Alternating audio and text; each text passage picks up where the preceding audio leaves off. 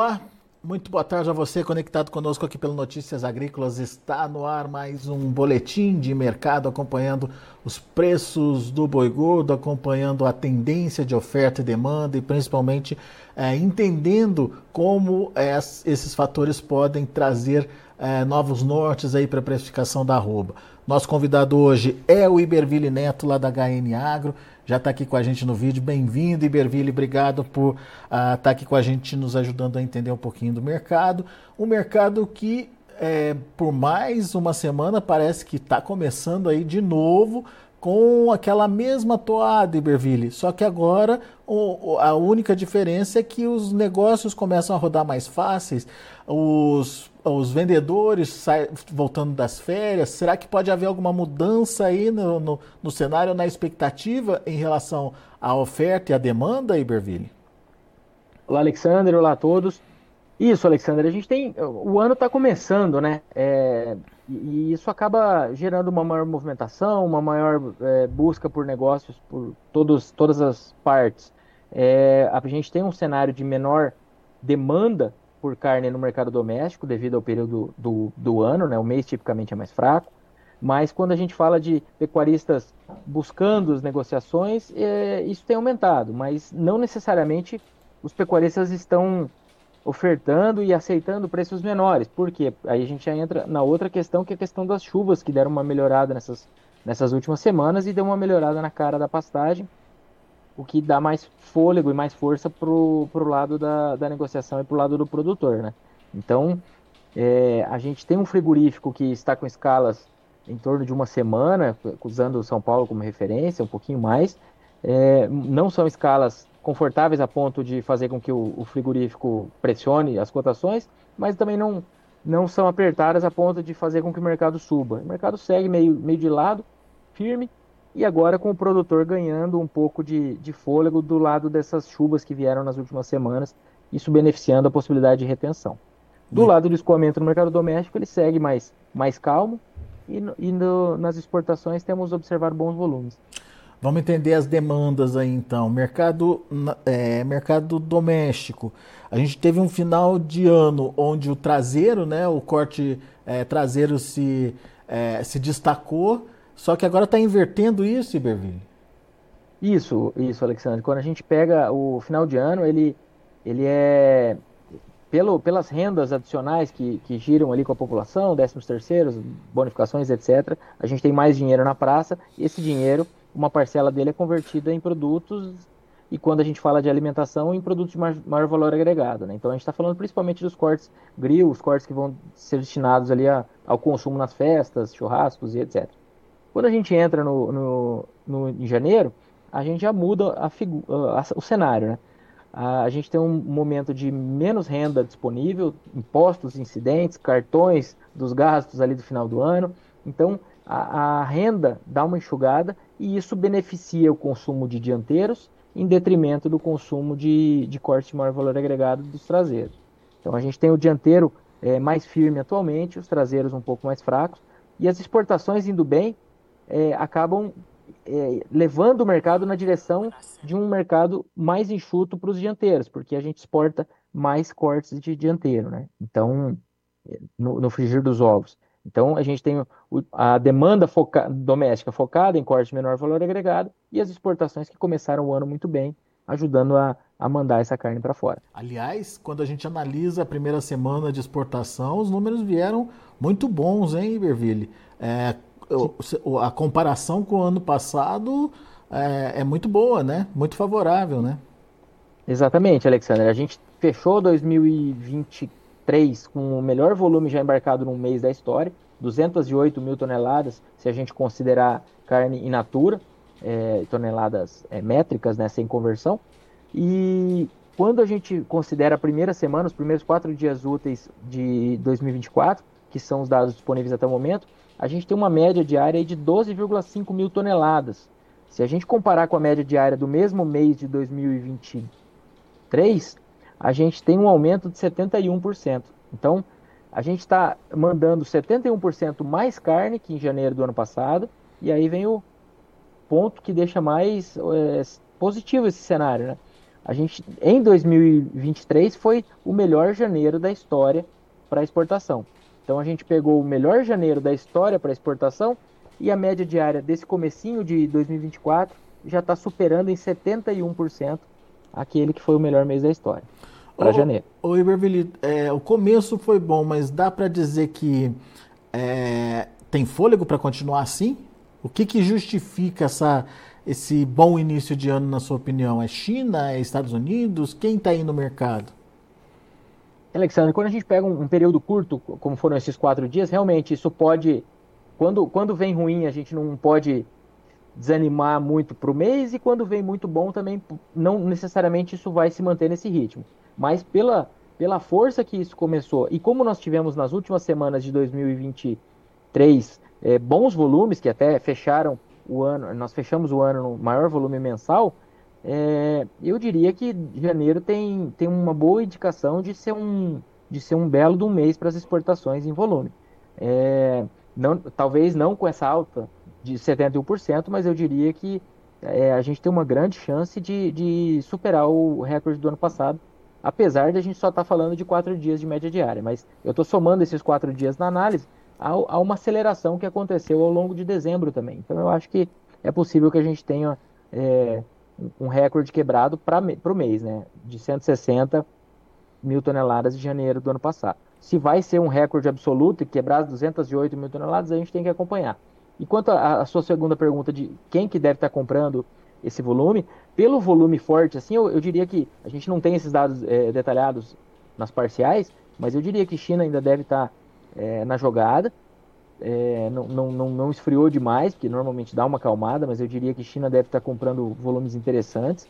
E eu atribuiria outra parcela importante disso, provavelmente indo para os Estados Unidos, porque a gente tem o, os Estados Unidos, a gente acessa é, o mercado a partir de uma cota é, junto com outros países, e essa cota tende a ser buscada é, nos primeiros meses do ano, que ela é mais interessante do ponto de vista de custos de importação, custos de, de importação para os compradores, né?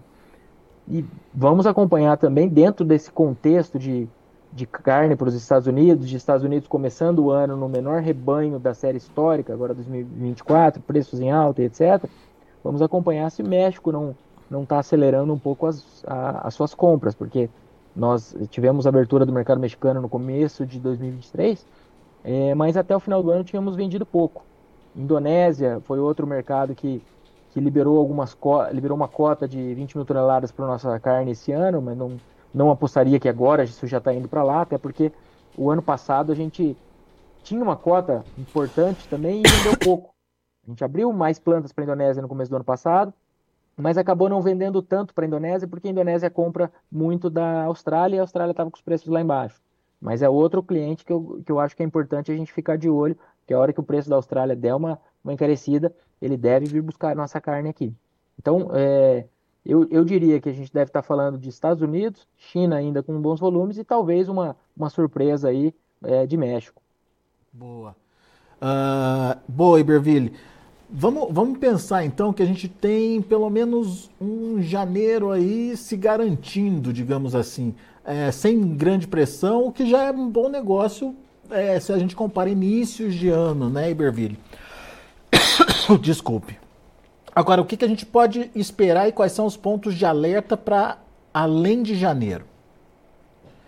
Sandro, eu acho que eu acho que o ponto de atenção agora nesse começo de ano vai ser é, essa primeiro, o, o, clima, a gente tem que ficar de olho, porque essas chuvas melhoraram, mas a gente está com o El Ninho ainda provavelmente até maio, então pode afetar um pouco a, a questão aí de, de qualidade de pastagens. Lembrando que em, em muitas fazendas os pecuaristas vieram retendo animais e ainda a gente tem um rebanho, uma carga animal um pouco maior do que, do que a média para essas fazendas, então isso pode impactar um pouco, mas eu diria que o preço do bezerro vai ser muito importante porque a gente está falando do, do definidor de rentabilidade de cria. Né? Então, se, se esse preço do bezerro continuar evoluindo, é, a gente pode ver o criador um pouco mais animado e tirando o pé um pouco da, da oferta de fêmeas para abate, isso beneficiaria o cenário para esse primeiro semestre. Para o segundo semestre, a gente fica de olho no milho, que deu uma, uma caída nesses, nesses últimos dias nos preços futuros, mas a gente segue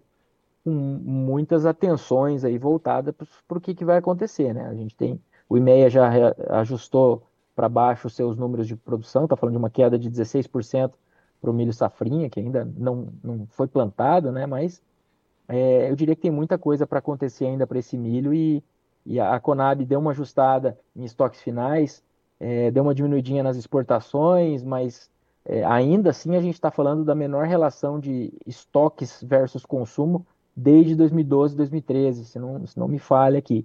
Então a gente não está falando de um cenário de milho confortável, apesar dessa movimentação mais recente é, ter sido de um, de um fôlego para quem tem milho para comprar. E por que, que eu estou falando disso? Eu estou falando disso porque quando a gente pensa em oferta de segundo semestre e oferta a partir do início da seca, essa oferta é muito relacionada à viabilidade de uma terminação intensiva a passo, a, a famosa TIP, ou um semi-confinamento, ou o próprio confinamento. Então, se o milho é, não estiver barato, a gente deve ter menor pressão é, nesse período de julho, agosto, setembro, que foi um período problemático agora em 2023. Inclusive, em agosto, a gente teve o maior, é, maior abate da história, né? É. Muito bem, vamos aguardar para ver então as cenas dos próximos capítulos, mas por enquanto, média em São Paulo se mantendo ali nos 145, 150, ah, 245, 250, né? Isso, isso, Alexandre. Até esses dias a gente estava no 340, não, não tira mais 100 reais, né, é, pois é. É, um adiciona, outro tira, daí não dá, né, é. muito bom. Mas é isso. Boa. Meu amigo, muito obrigado pela análise, mais uma vez, sempre trazendo informações importantes e relevantes aí é, para ajudar o produtor na tomada de decisão. Volte sempre, Berville. Eu, eu que agradeço, Alexandre. Contem com a gente. Um abraço. Boa semana. Valeu, abraço para você. Até a próxima.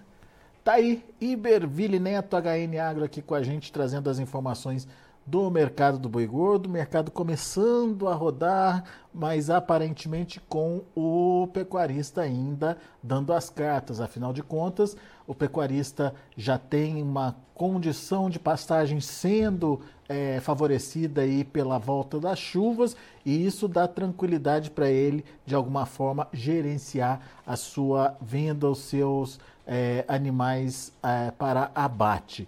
A gente tem aí uma demanda interna que mudou um pouquinho de perfil, em vez de os cortes tradicionais aí de traseiros que a gente viu acontecendo no final do ano, é, o consumo está migrando mais para os janteiros, mas ainda assim está mantendo uma média do boi casado é, interessante aí para os preços.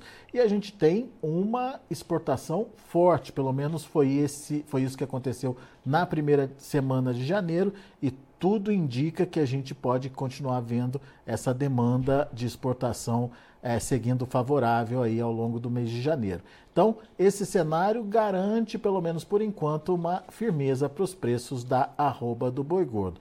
Daqui para frente, atenções para a questão é, do preço do bezerro, como o Berville já contou para a gente, e a questão do preço do milho, isso mais lá para o segundo semestre.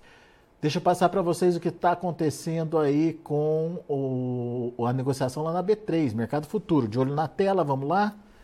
Janeiro 247,50 caindo 0,16%. Fevereiro 246,40 subindo 0,41%. Março também subindo 0,45% a R$ 244,90 e o abril caindo 0,17%, R$ 241,10.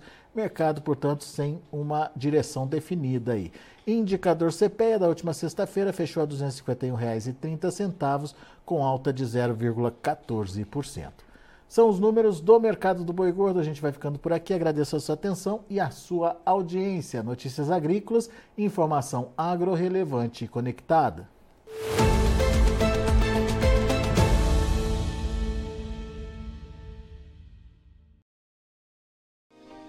Se inscreva em nossas mídias sociais. No Facebook, Notícias Agrícolas. No Instagram, arroba Notícias Agrícolas. E em nosso Twitter, arroba Norteagri. E para não perder nenhum vídeo, não se esqueça de nos acompanhar no YouTube e na Twitch Notícias Agrícolas Oficial.